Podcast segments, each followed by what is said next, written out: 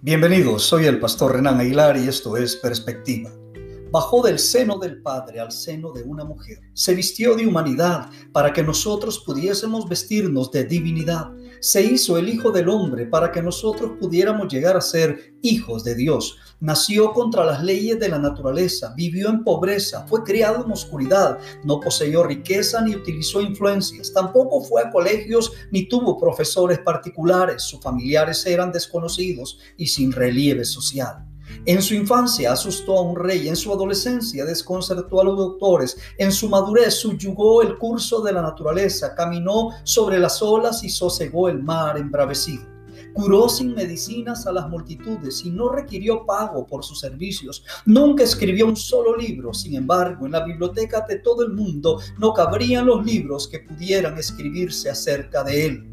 Nunca compuso un canto, pero su persona ha servido como tema de inspiración para más cánticos que de todos los compositores juntos. Nunca fue a un colegio, pero todas las escuelas juntas nunca podrían jactarse de tener tantos estudiantes como los que él tiene. Nunca practicó la medicina, sin embargo ha sanado más corazones que cuerpos quebrantados hayan podido curar los médicos.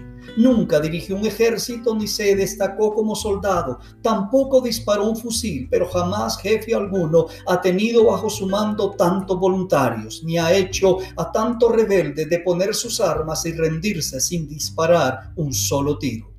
Él es la estrella de la astronomía, la roca de la geología, el león y el cordero de la zoología, el armonizador de todas las discordias, el sanador de todas las enfermedades. Los grandes hombres de la humanidad surgieron por un tiempo y desaparecieron, pero Él vive para siempre. Herodes no pudo matarlo. Satanás no pudo seducirlo, la muerte no pudo destruirlo, el sepulcro no pudo retenerlo. Se despojó de su manto de púrpura para vestir una blusa de artesano. Era rico y por nosotros se hizo pobre. ¿Hasta qué punto? Pregúntenselo a los magos. Durmió en un pesebre ajeno, cruzó el agua en una barca ajena, montó un asno ajeno, fue sepultado en una tumba ajena. Todos los hombres han fallado, pero él nunca. Él es siempre perfecto, señalado entre diez mil. Todo en él es codiciable. Cristo, el incomparable. Soy el pastor Renan Aguilar y esto fue Perspectiva.